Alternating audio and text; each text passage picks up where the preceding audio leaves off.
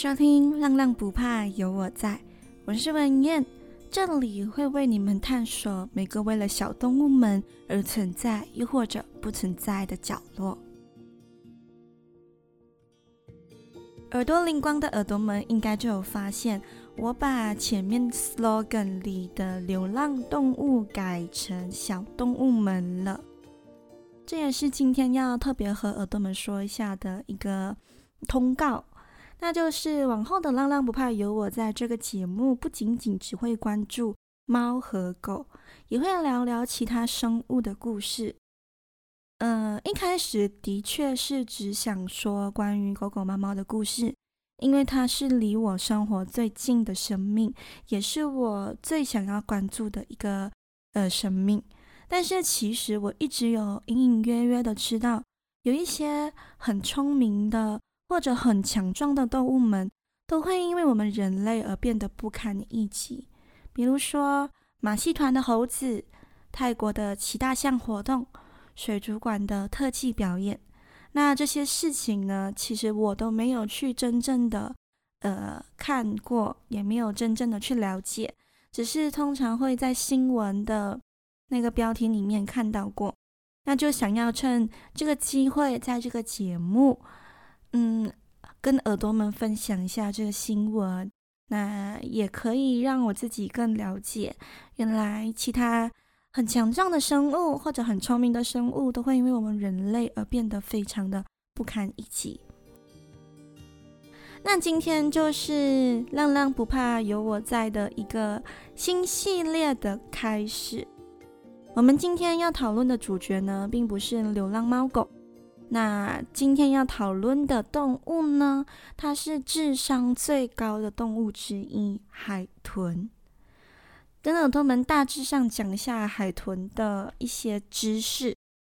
海豚生活于世界各大洋大陆附近的浅海区，通常都是以群居行动。那我们都知道，海豚一直被人类夸说是一个很聪明的动物。那它很聪明的原因呢，是因为它拥有自己的语言，它能够和同类沟通。那不仅仅可以发出不同的声音来跟同类沟通，它也可以通过水中的气泡来表达不同的含义。那甚至呢，海豚也可以在和人类交流中理解至少四个单词以上的句子，并听从人类发出的指令。那除了这些，还有一个非常神奇的事情，就是海豚它是属于社会型动物。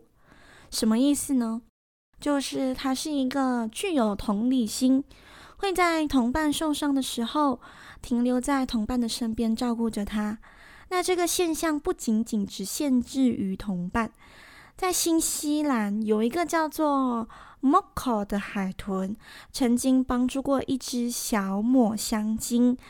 那除此之外呢，海豚也帮助过正在游泳的人类。为了让人类不受到鲨鱼的伤害，通常海豚看到嗯那个鲨鱼正在靠近正在游泳的人类时，他们会群体把人类围成一个圈，让鲨鱼不敢靠近。那这些这些呢，都是海豚很聪明的象征，但是呢，这些特征也默默的成为人类杀害海豚的武器。那关于这个部分，我待会会更仔细的去揭开人类对待海豚的残忍。好，这里就和耳朵们大致的介绍一下关于海豚的一些知识。那我们在一段音乐后。我会带耳朵们潜入海底，看看海洋公园背后的残忍。那我不知道听完这集后，你们还会想要去水族馆吗？反正我应该这一辈子都不会再想看海豚特技表演了。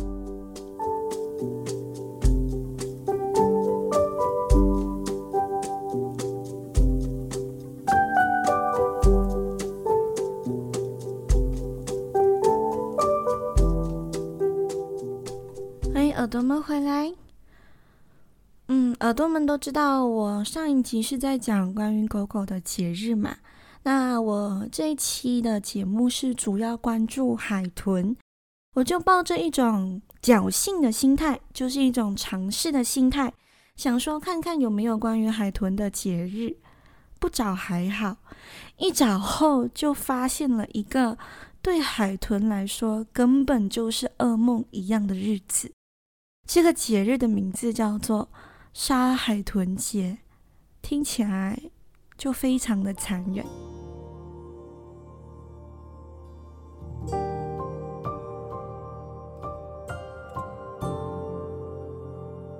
杀海豚节是日本南部渔村会举行的一种庆祝活动。这个习俗呢，已经有四百年了。在这四百年来，日本已成为世界上最大的捕鲸食鲸国。鲸是鲸鱼的鲸。在每年的九月中到隔年的三月，大概会有两万多条海豚跟小鲸鱼会被屠杀。虽然这项运动被国际的动保大大的谴责过，但是直到如今，日本官方一直以日本国文化的一些习俗还有科学研究为理由，坚持着对鲸类、对海豚进行残酷的猎捕。通常负责杀海豚的，我们都会叫他狩猎者或者是守豚者。这些人呢，会把大批的动物，动物包括小鱼、海豚、小鲸鱼，驱赶到一个海湾里，然后呢，在这海湾里呢，人就会用刀还有鱼叉，直接当场宰杀大多数的被困在那个海湾的海豚。刚刚我有提到，海豚是一种社会性很强的动物。他们会帮助受困的同伴，甚至呢会帮助受困的人类。那在人类知道海豚的这个天性后，他们就用这个天性作为捕捉的一个诱饵。捕捉海豚瞬间对他们来说根本就太简单，利用海豚同理心的这个特征，把海豚逼到绝境。当一只海豚遇到危险，另一只就会不顾危险的冲去救被困住的同伴，举一反三，渔夫在这一场对决根本不费力的就获全胜了。那在这个杀海豚节里，当场被杀死的海豚就会被人类作为食物来，呃，食用，其余活着的就会卖给水族馆和海洋公园。这些海豚通常都会被卖给中国大陆、台湾、韩国。所以简单来说，在杀海豚节的这个节日里，被捕的海豚大致上可以分为两批：一批作为人类的食物，一批作为人类的娱乐活动。我不知道该说被当作食物的那批其实更幸运。这样子是对的吗？因为接下来我会带耳朵们去揭开各种特技表演背后的真相。这些残忍的做法让我不禁想起曾经因为毕业旅行参加过的水族馆。原来在灯光下从水中蹦出来的海豚们，并不是在对我们微笑，他们是在求救啊！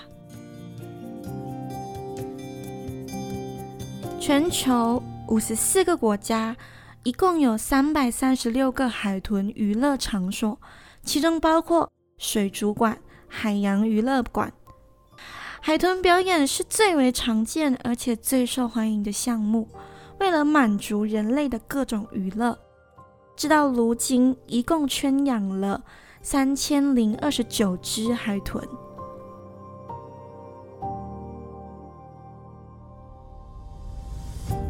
我们要知道一件事情，越是聪明的动物，就越不应该被圈养。它们就好比我们人类，它们有自己的想法、自己的语言，也有自己原本的家。你把海豚圈养起来，这大概就等同于你把人类囚禁在监牢里一样的痛苦。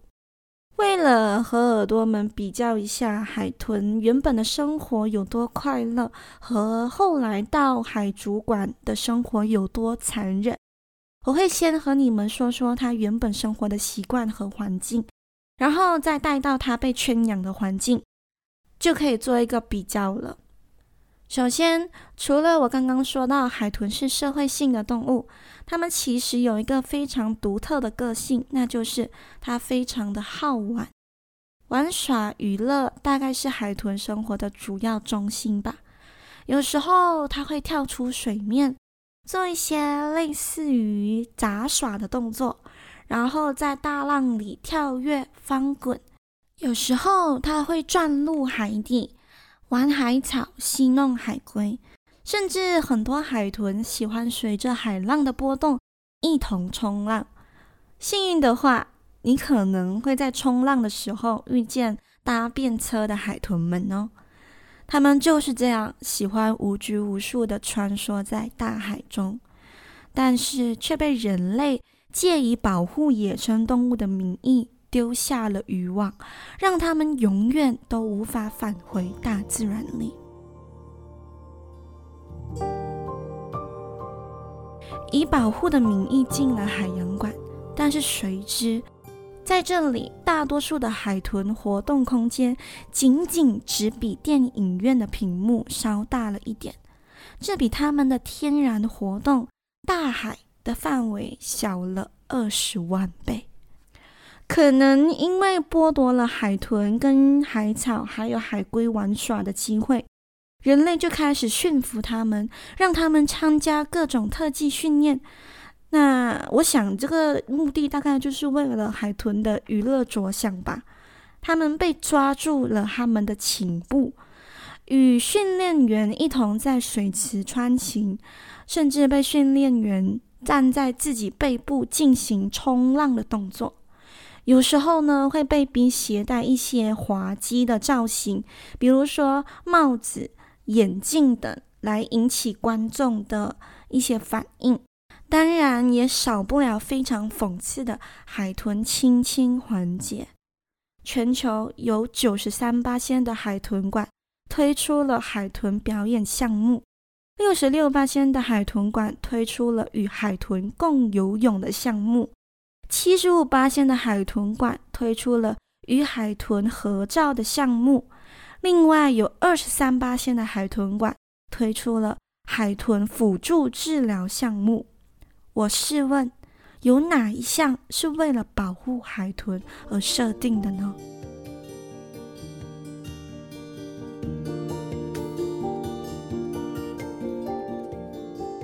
海豚原本的生活。是在大自然里无拘无束地玩耍着，和自己的母亲需要生活三到六年，这是他们的天性。但是因为人类所谓以保护的名誉被捕到送圈养的过程里，一开始在最初的五天内，就有海豚因为压力而死亡，而这个概率。比原本在大自然中死亡的概率上升了六倍之多，这样你还说是为了保护海豚吗？